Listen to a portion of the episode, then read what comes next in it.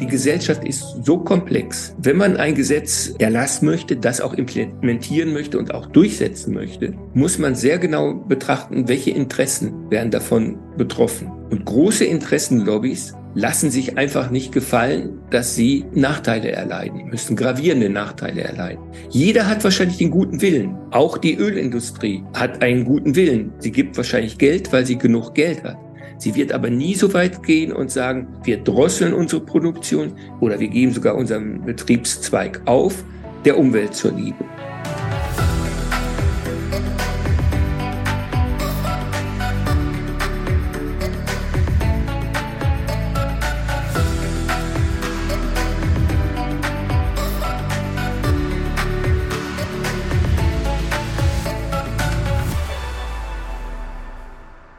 Hallo, liebe Zuhörenden. Ähm, wir haben ja äh, dieses Jahr, beziehungsweise letztes Jahr, ähm, es wird dann letztes Jahr gewesen sein, wenn ihr den Podcast hört. Wir haben ja letztes Jahr die wichtige COP28-Konferenz ähm, in den Vereinigten Arabischen Emiraten äh, mitverfolgen können. Die Ergebnisse sind durchwachsen. Es gibt Positives, es gibt Negatives. Aber was wir ganz klar gemerkt haben, bei dieser Konferenz ist, dass ähm, ja der Erfolg von Klimaschutzpolitik letztendlich auch mit der Regierungsweise zusammenhängt. Es gibt da einen gewissen Zusammenhang und äh, wie dieser Zusammenhang aussieht, ähm, dazu äh, wollen wir uns heute unterhalten mit Professor Detlef Jahn. Hallo Detlef. Ja, hallo. Ja, prima. Schön, dich dabei zu haben. Ähm, Detlef Jahn ist ähm, emeritierter Professor für vergleichende Politikwissenschaft, vergleichende Regierungslehre, Re Lehre, Entschuldigung, ähm, er war zuletzt an der Universität von Greifswald, ähm, hat aber viele andere Stationen in seinem beruflichen Leben durchlaufen. Er war davor Forschungsprofessor beispielsweise an der Nottingham University. Er hat ähm, promoviert und hat ähm, seinen Abschluss gemacht ähm, an den Universitäten von Paderborn und Bielefeld und hat etliche Forschungsaufenthalte im Ausland, unter anderem in Schweden, in Neuseeland, in Kalifornien und auch in New York durchgeführt. Also er ist weit rumgekommen. Und das befähigt ihn natürlich ganz besonders dazu, zum Thema vergleichende Regierungslehre ähm, etwas zum Thema Klimaschutz und Ökologie und vergleichende Regierungslehre zu, zu sagen. Und ich habe mal ähm, in, in Rücksprache mit Detlef mir zwei Publikationen genauer angeschaut, die hochaktuell sind. Und zwar geht es einfach um die Frage, inwiefern hängt die Regierungsweise oder inwiefern hängt das Parteiensystem mit dem Erfolg von Klimaschutzpolitik zusammen. Delef, dein Buch, ähm, dein relativ aktuelles Buch äh, über Politics of Environmental Performance, ähm, habe ich mir angeschaut. Äh, worum geht es in deinem Buch? Ja, dieses Buch ist wirklich ähm, ein Hauptwerk. Ich habe äh, fast zehn Jahre daran gesessen, ähm, das Buch zu schreiben. Und es untersucht die am weitesten entwickelten Demokratien, also die reichsten Länder der Erde. Und äh, diese Untersuchung sollte eigentlich ein Test sein, was bringen diese Länder äh, zustande in der Umweltpolitik. Und der Zeitraum, den ich mir angeguckt habe, war von 1980 bis 2012. So eine große Studie hat natürlich immer einen gewissen Time Lag. Das Buch kam 2016 raus, also mit äh, vier Jahren Verspätung. Aber dafür gibt es uns Ergebnisse, äh, die zeigen, wie Regierungen über Zeit wirken. Und das war mein Interesse, inwiefern und wie effizient Regierung Umweltpolitik, also den komplexen Bereich der Umweltpolitik beeinflussen können. Und ähm, jetzt ist natürlich Umweltpolitik als, als Begriff, du, du hast es ja Environmental Performance genannt, äh, sehr, sehr komplex. Ähm, was hast du darunter verstanden? Was, was ist für dich die Umweltpolitik ganz speziell? An sich analytisch ist die Umweltpolitik alles, was mit Umwelt zu tun hat. Also von Biodiversität, äh, Bodennutzung, äh, Luftverschmutzung, alle Bereiche. Nur das stößt man natürlich an Grenzen. Man kann nur das untersuchen, was auch tatsächlich gemessen wird. Und so sind dann am Ende einige Indikatoren übrig geblieben, die sowohl Luft als auch Wasser, als auch Bodenbelastung, äh, als auch äh, Abfall und Recyclingraten äh, darlegen, dokumentieren für diese Länder. Es sind 21 OECD-Länder, äh, für die eben dazu äh, Informationen bestanden.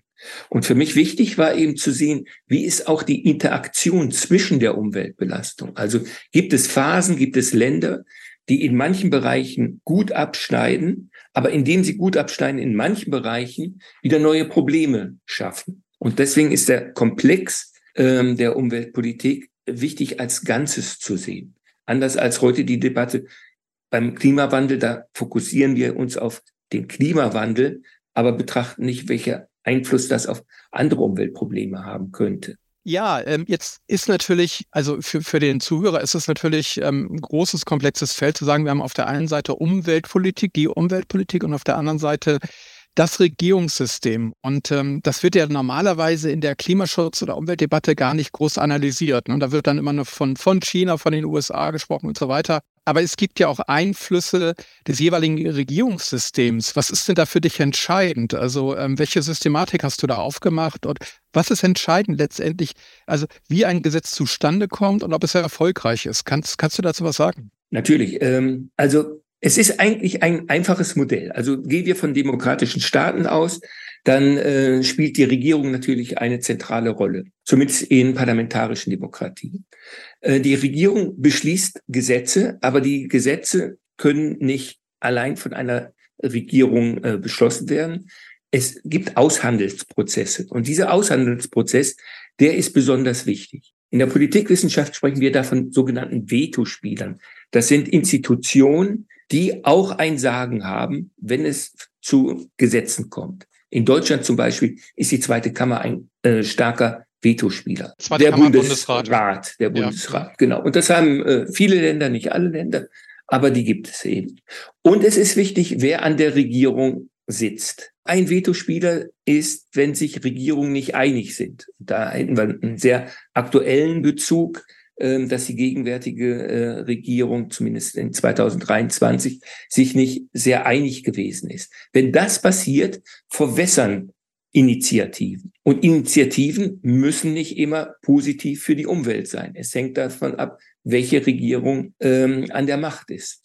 Und es gibt durchaus Parteien, auch in anderen Ländern, auch in Deutschland, die Umweltpolitik nicht als erste Priorität auf ihre Fahnen schreiben, sogar im Gegenteil. Also Trump, man hört ja oft seine Äußerung, dass er genau die gegenteilige äh, Politik äh, betreiben wird, äh, sind weniger dafür. Also wichtig ist, dass man eine Regierung hat, die sich einsetzt für Umweltbelange und im zweiten Schritt wenig Gegenspieler hat, die versuchen, dieser Politik entgegenzuwirken. Und diesen Idealzustand gibt es natürlich in keinem Land der Erde. Es ist überall ein Aushandlungsprozess.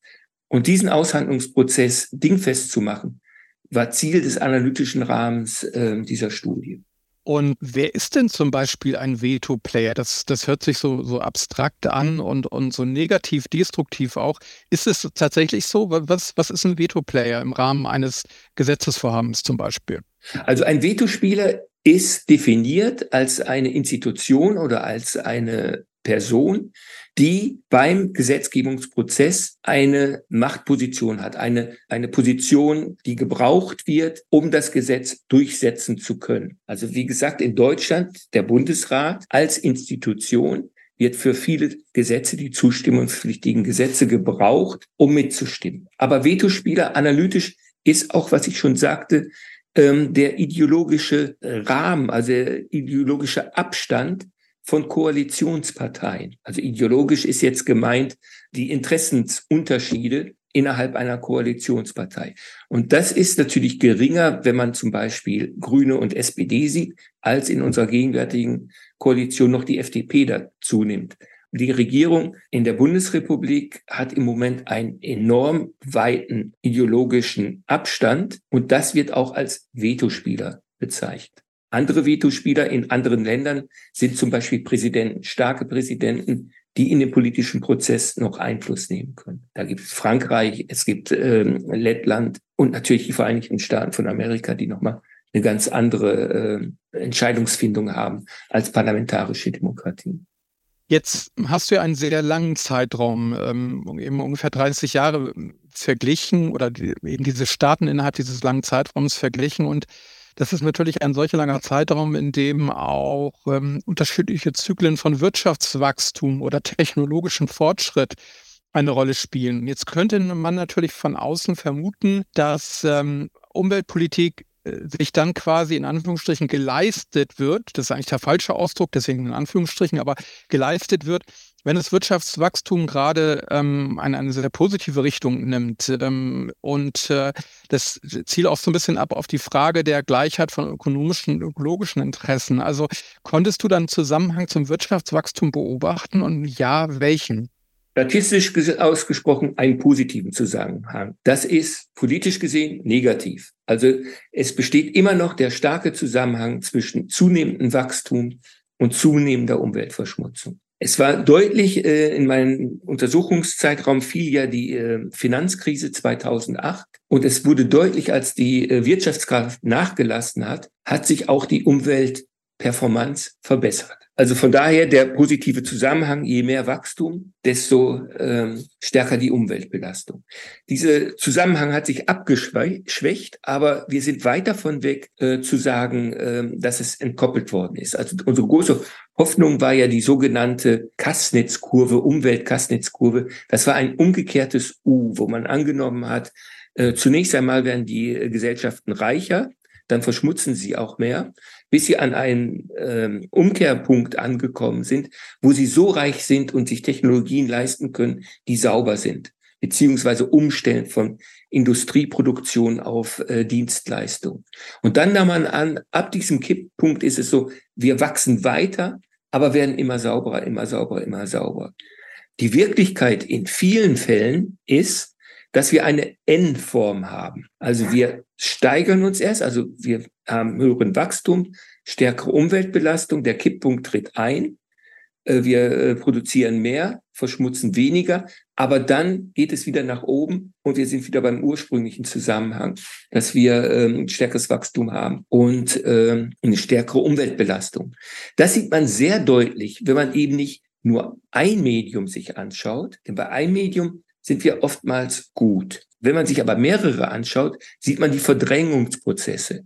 Also eine Erfolgsgeschichte der Umweltpolitik ist zum Beispiel FCKW, der Kühlstoff in äh, Kühlschränken, der eben zum Ozonloch äh, mit beigetragen hat. Und das war eigentlich eine einfache Aufgabe. Es war ein Stoff, der eine Sache betroffen hat und man hat Substitute gefunden. Man hat andere Technologien gefunden und dadurch relativ schnell FCKW vom Markt nehmen können, das Problem lösen können. Aber ein Problem, was man sich geschaffen hat, war, dass man Stoffe benutzt hat, die jetzt auch wieder einen starken Einfluss haben auf die äh, Treibhausgasentwicklung, auf CO2-Ausstöße. Und dadurch entsteht diese Endform. Oder auch, wenn wir Autos nehmen. Unsere Autos werden immer effizienter, immer sauberer, aber wir bauen sie immer größer. Früher fuhr der durchschnittliche Autofahrer mit 50 PS über die Autobahn. Heute reichen manchmal 500 PS nicht mehr aus. Klar, die Autos sind besser geworden, sind äh, sauberer geworden. Aber wenn wir uns äh, das anschauen, am Ende sind die Emissionen gleich geblieben. Ja, das sind die vielfach auch beschriebenen Rebound-Effekte, ne? Vermute ich mal, die da auch mit reinspielen. Nicht nur, äh, weil das Beispiel in der FCKW ist ja ein bisschen anders gelagert, aber Genau, ähm, ja, das ist eine interessante Aussage zu Wirtschaftswachstum und, und Umweltperformance, weil ich natürlich eigentlich auch, oder man könnte natürlich auch von dem Zusammenhang ausgehen, ähm, dass mehr Wirtschaftswachstum zu mehr finanziellen Mitteln führt, um eine Umweltpolitik durchzuführen, die im ersten Schritt erstmal kostet. Aber da, da hast du ja im Grunde genommen, diesen Schritt bist ja im Grunde genommen übersprungen und hast quasi ähm, End of Pipe analysiert und geguckt, wie sieht es denn wirklich faktisch aus ne, mit der Umweltbelastung. Da war ich tatsächlich beim Lesen auch drüber gestolpert, weil ich dachte, das müsste eigentlich genau andersrum sein. Ähm, und deswegen eben eine Rückfrage. Was siehst du denn, also diese Entkopplung ähm, wird ja auch häufig äh, begründet, oder die Hoffnung auf die Entkopplung wird ja auch häufig begründet mit dem technologischen Fortschritt. Welche Zusammenhänge hast du denn da finden können? Oder hast du dir überhaupt untersucht, also die, den Zusammenhang vom technologischen Fortschritt und Umweltperformance? Ja, ja, also wenn man Kernenergie als technologischen Fortschritt nimmt und Kernenergie, alle Länder, die Kernenergie nutzen, haben eine relativ gute CO2-Bilanz. Also das könnte man sagen, durch diese Technologie können wir die äh, CO2-Probleme lösen. Aber man erkennt, und ich habe da sehr konservativ äh, gerechnet, man erkennt, dass neue Probleme eben wieder auftreten. Und das ist eben radioaktiver Abfall. Also wir lassen jetzt außen vor, ob es riskant ist oder nicht riskant ist, das ist nochmal eine ganz andere äh, Geschichte. Ich habe auch nicht ähm, betrachtet, dass der Abfall ja kumulativ ist. Also er addiert sich auf Jahr um Jahr um Jahr, weil er eine Verfallszeit hat äh, von mehreren hundert oder sogar tausend Jahren. Ich habe nur einfach gemessen, wie viel neuer radioaktiver Abfall tritt eigentlich auf. Und dieser Abfall, der radioaktive Abfall, ist in den Ländern, die Kernenergie benutzen, am Ende meiner Untersuchungsphase mit einer der am gravierendsten Umweltprobleme, die diese Länder in Zukunft lösen müssen. Also technologischer Fortschritt in diesem Fall birgt auch wieder die Gefahren von neuen Problemen. Anderer technologischer Fortschritt kann natürlich äh, zur Effizienz führen, wenn wir dann nicht aber mehr konsumieren wie beim Elektroauto. Auch beim Elektroauto ist ja noch gar nicht ausgemacht, was da die Umweltprobleme sind. Und die Produktion von oftmals sehr großen Autos, ähm, die Elektroautos sind, bedarf natürlich auch einer hohen äh, Umweltbelastung oder impliziert eine äh, sehr hohe Umweltbelastung. Und äh, Lithium und die Entsorgung von Lithium äh, steht dann später auch wieder äh, an. Also der technologische Fortschritt bringt etwas, aber wahrscheinlich ist es auch nicht die Lösung. Ja, ich hatte mal gelesen, dass äh, tatsächlich beispielsweise der Reifenabrieb von ja. E-Autos deutlich höher ist, weil sie ja. schwerer sind und schneller beschleunigen. Und diesen Reifenabrieb, äh, den atmen wir alle langfristig ein. Und ähm, das, äh, also ist ein sehr plastisches, im doppelten Sinne plastisches äh, Beispiel. Jetzt könnte man sich ja auch denken, äh, dass ein Land, was besonders stark in der allgemeinen wirtschaftlichen Entwicklung der Struktur, der Wirtschaftsstruktur vorangeschritten ist, meint, mehr Dienstleistung als Industrie aufweist, dass ein solches Land vielleicht tendenziell besser performen könnte, die Umwelt weniger belasten könnte, weil es halt, naja, jetzt bildlich gesprochen, weniger Industrieschlote gibt. Ist das so oder ist es nicht so? Da war ich überrascht. Die Daten sagen, es ist nicht so. Also äh, Länder mit großem Dienstleistungssektor haben gleich hohe, wenn nicht sogar höhere Umweltbelastung. Und das liegt zumal daran, dass die Menschen in diesen Gesellschaften reicher sind und Dienstleistungen sind nicht saubere Leistungen. Also das äh, Skifahren in den Alpen ist eine Dienstleistung, ist Tourismus. Äh, das Fliegen in äh, warme Länder ist eine Dienstleistung. Exotisches Essen sind Dienstleistungen. Also Dienstleistungen implizieren auch starken Konsum. Über Konsum können wir uns noch mal extra unterhalten und implizieren dadurch auch eine hohe äh, Umweltbelastung. Ja, das ist nachvollziehbar, ja, stimmt. Äh, was, was meinst du mit, mit Konsum speziell? Ja, viele sagen ja, äh, wir konsumieren zu viel. Und ich denke auch, das ist der Schlüssel. Wir müssen weniger äh, konsumieren. Jetzt springen wir ein bisschen aus meiner Untersuchung raus. Da habe ich versucht, überhaupt nicht wertend zu sein. Also das, die Untersuchung ist rein analytisch. Aber äh, wir können ja ein bisschen äh, darüber hinaus äh, sprechen. Ja, klar, natürlich. Klar. Ähm, ja, der Konsum ist natürlich äh, je mehr wir konsumieren, desto mehr belasten wir die Umwelt. Und ähm, wir haben, wir konsumieren ja Unmaßen. Jetzt kann man sagen, wir müssen weniger konsumieren. Wahrscheinlich wäre das auch die Lösung. Nur das impliziert natürlich Arbeitslosigkeit. Denn wenn nicht mehr konsumiert wird, fallen Arbeitsplätze weg. Und dann bekommen wir soziale Probleme. Ein bisschen kann man das, äh, deutet sich das ja auch sogar mit diesem Heizungsgesetz an, was jetzt äh, Ende 2023 äh, diskutiert wird, äh, dass Kosten entstehen, womit wir eigentlich nicht gerechnet haben. Und von daher ist der, der Ruf, der richtige Ruf nach weniger Konsum, äh, bedeutet, dass wir das vielleicht nicht in unserem Gesellschaftssystem schaffen können. Die Frage ist auch, was wir wollen. Also meine Analyse hat ja gezeigt, äh, wir sind durchaus erfolgreich. Also es ist ja nicht negativ. Also in vielen, vielen Bereichen waren wir erfolgreich. Luftverschmutzung, gerade auch äh, Flüsse, also das Beispiel, man kann wieder im Rhein schwimmen. Das stimmt ja alles. Ähm, aber es ist viel, viel zu wenig. Und die Frage ist, inwiefern kann man innerhalb unseres unser Gesellschaftssystem die Probleme lösen. Also ist, sind diese langsamen Lösungen ausreichend oder nicht? Und was, was wäre die Alternative? Ähm, das, das ist ja so ein bisschen genau. auch das, was derzeit immer in der öffentlichen Debatte äh, herumschwebt. Also von der einen Seite wird es als Verzicht geframed und von der anderen Seite halt eher als Fokussierung auf Lebensqualität statt Konsumquantität. Ne? Wo, wo könnte denn die Lösung liegen? Das muss ich sagen, weiß ich nicht. Also ich sehe keine Lösung. Also innerhalb des politischen Systems sehe ich keine Lösung. Also ähm, die Politik funktioniert im drei oder vier Jahreszyklus bis zur nächsten Wahl. Sie kann keine Langzeitprobleme lösen. keine Partei, und das sieht man im Moment auch an den ganzen Talkshows, die man sieht, alle schlagen sich auf die Schultern, auch die Grünen, sie wollen wiedergewählt werden. Und äh, sie wollen nicht für etwas bestraft werden, was vielleicht in 30 Jahren gut ist, aber was heute absolut unpopulär ist. Und wahrscheinlich wird das auch nicht klappen, denn dann werden sie nicht mehr gewählt und könnten das nicht durchsetzen, was in 30 Jahren durchgesetzt werden müsste. Und die Vetospieler, die ich angesprochen habe, die Gesellschaft ist so komplex, wenn man ein Gesetz äh, erlassen möchte, das auch implementieren möchte und auch durchsetzen möchte, muss man sehr genau betrachten, welche Interessen werden davon betroffen. Und große Interessenlobbys lassen sich einfach nicht gefallen, dass sie äh, Nachteile erleiden müssen, gravierende Nachteile erleiden. Jeder hat wahrscheinlich den guten Willen. Auch die Ölindustrie hat einen guten Willen. Sie gibt wahrscheinlich Geld, weil sie genug Geld hat.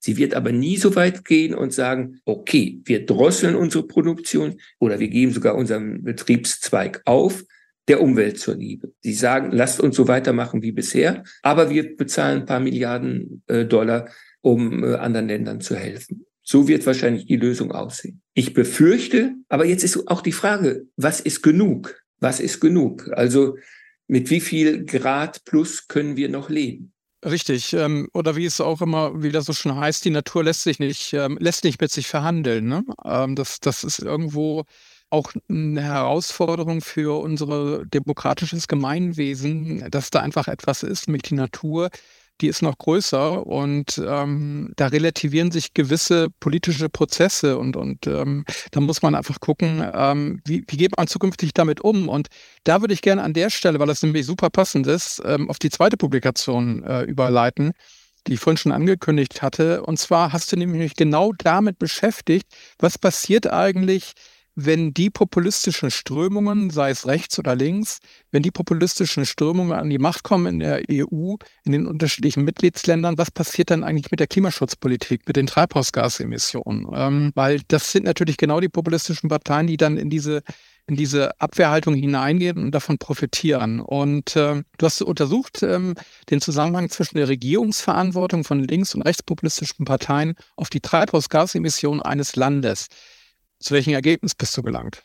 Ja, da war ich selbst sehr überrascht. Also das Ergebnis ist, dass populistische Parteien, wenn sie mal an die Regierung kommen, sei es als Koalitionspartner oder als Hauptpartei oder allein regieren, ähm, dass sie sehr schnell die ähm, Umweltpolitik in diesem Bereich äh, verändern. Und das zeigt sich sogar an den Effekten der Emission. Also kommen populistische Parteien an die Regierung, verändern sie zum Negativen unsere Umweltperformance, unsere CO2-Bilanz. Und äh, wie definierst du populistisch? Ja, populistische Parteien sind äh, Parteien, die äh, sich nicht zur Elite gehören, die in Anspruch nehmen, die äh, schweigende Mehrheit äh, zu vertreten und das Volk und die mit äh, kurzfristigen Parolen versuchen, an die Macht zu kommen. Dann wird das oft noch ergänzt durch eine Linksausrichtung oder eine Rechtsausrichtung. Ja, und das macht eine populistische Partei dann aus. Du hast in diesem Zusammenhang gesprochen äh, von der, ähm, Zitat, postfaktischen Erzählung über den Klimawandel. Nicht? Ähm, genau, ja.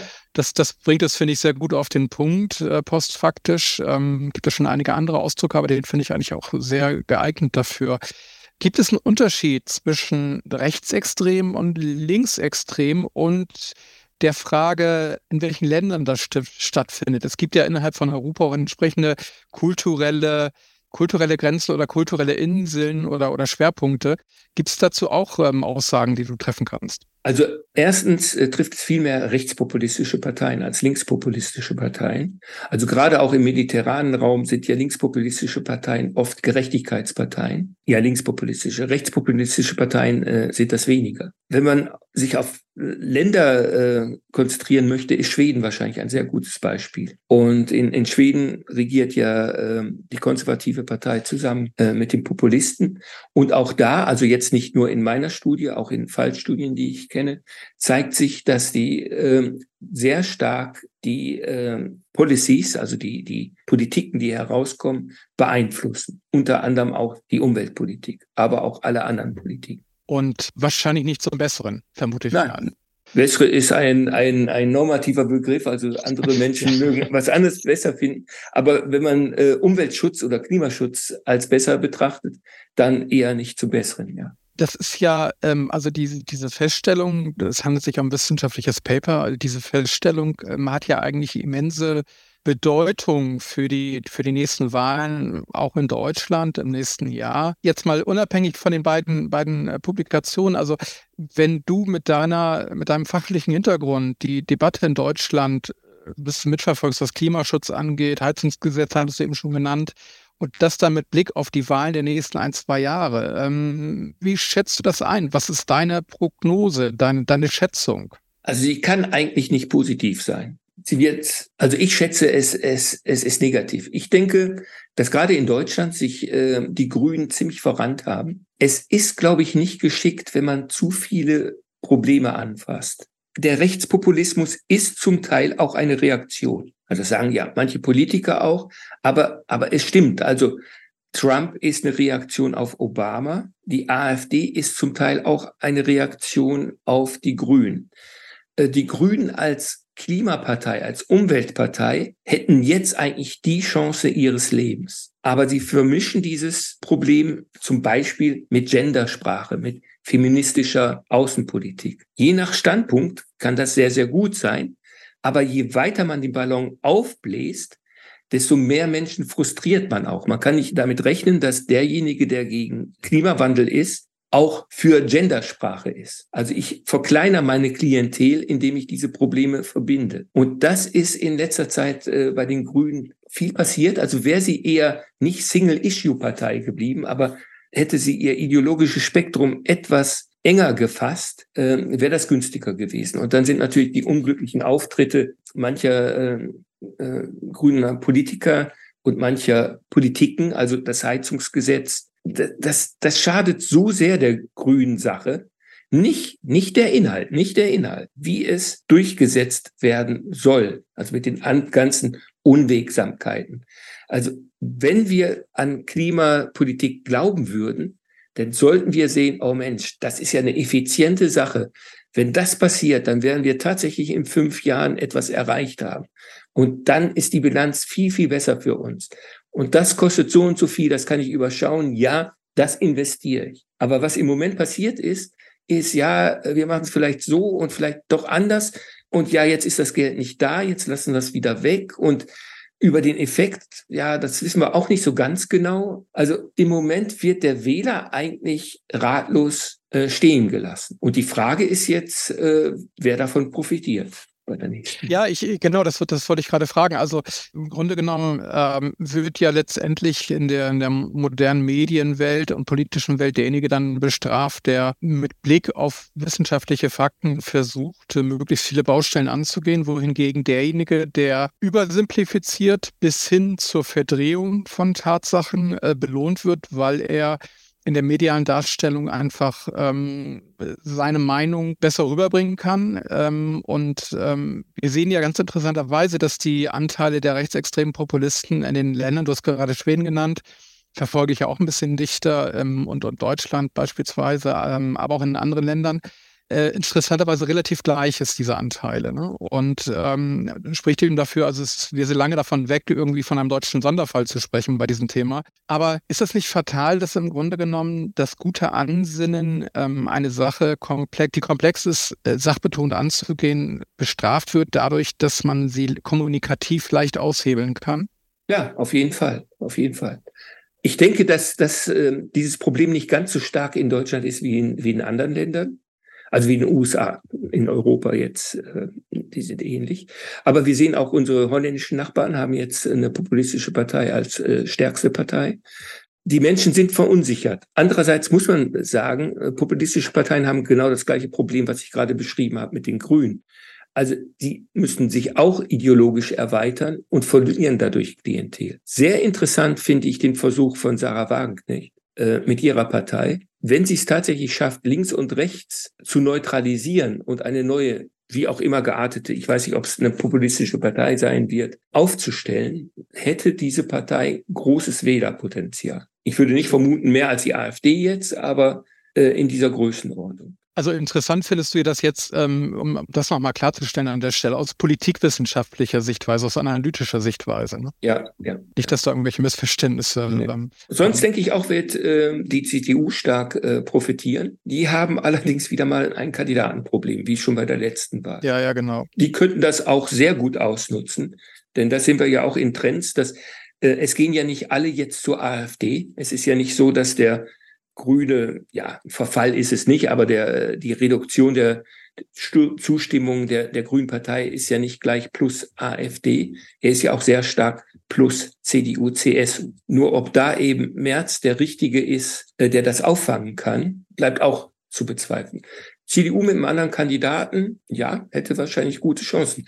Nur wenn das passiert, sind wir wieder in diesem Kreislauf drin. Also wir wechseln einfach eine Regierung aus die wird auch wieder nach vier, fünf Jahren abgewählt werden. Aber wir kommen mit dem Klimawandel, mit dem Schutz des, gegen den Klimawandel keinen Schritt weiter, weil nur die Parteien den Stab überreichen, aber keine langfristige Veränderung. Das ist wieder genau diese vier, fünf Jahre Zeithorizont äh, Politik äh, betreiben werden. Ja, ich denke mal, das wird im Grunde genommen ähm, das, das gesellschaftliche Pendel, Wertependel ähm, ist jetzt in den letzten fünf, sechs Jahren sehr in die, in die klimaorientierte Richtung ausgeschlagen und die ganz normale Entwicklung bei auch in einer Organisationsentwicklung äh, ist dann der Rückschlag ein Stück weit. Ähm, das wird es, denke ich, auch in den nächsten vier, fünf Jahren geben. Aber dann werden die Klimaprobleme halt noch drängender sein und dann wird das Pendel wiederum erneut zurückschlagen. Also ich denke auch, ähm, dass, dass wir diese Entwicklung anscheinend leider durchgehen müssen, durch, durchlaufen müssen bis wir da in der Klimapolitik effizienter werden. Ja, und stell dir auf internationaler Ebene vor, Trump wird wiedergewählt, Le Pen kommt in Frankreich an die Regierung, dann äh, sieht das nicht so gut aus. Ich denke, ähm, vielleicht können wir da tatsächlich ähm, eher mit positiven Beispielen vorangehen. Oder vielleicht gibt es entsprechende Demokratien, die da an der Stelle mit positiven Beispielen vorangehen können. Da bin ich optimistisch, ähm, aber die Gefahr ist natürlich definitiv vorhanden, ja. Und wir, wir müssen auch optimistisch sein. Und äh, was ich gesagt habe, soll auf keinen Fall so verstanden werden, es hilft ja alles sowieso nichts. Es soll nur zeigen, der Zug rast mit 200 Stundenkilometer. Wir werden den nicht in fünf Metern anhalten können. Aber dass wir das, die Geschwindigkeit reduzieren müssen, und das machen wir auch, das ist klar. Also wir müssen weiterhin Initiativen ergreifen, dass wir weniger Umweltbelastung haben, dass wir den Klimawandel angehen. Nur wir sollten uns auch bewusst sein, es ist einfach zu wenig. Wir sollten mehr auf die Bremse drücken. Ja, das, das war im Grunde genommen schon ein super äh, Schlusswort. Und liebe Zuhörerinnen, ähm, das Ziel des heutigen Podcasts war einfach ein bisschen zu vermitteln, dass Politik nicht im luftleeren Raum stattfindet, sondern dass es gewisse Prozesse gibt in der Regierungsweise, die sich von Land zu Land unterscheiden, dass es Veto-Player gibt, dass es progressive Stäfte, äh, Kräfte gibt und äh, Deswegen sollten wir vielleicht ein bisschen differenzieren, wenn wir zukünftig ähm, nationale Klimaschutzpolitiken analysieren, bewerten, gegeneinander aufwägen. Dafür einfach ein bisschen Blick zu schärfen, dafür diente der heutige Podcast, für den ich mich ganz herzlich bei Professor Detlef Jahn bedanke. Ja, ich bedanke mich auch für die tolle Moderation. Ja, liebe Zuhörerinnen, das war's für heute und ähm, der nächste Podcast ist schon in der Produktionsplanung. Seid gespannt und wir wünschen euch einen schönen Tag.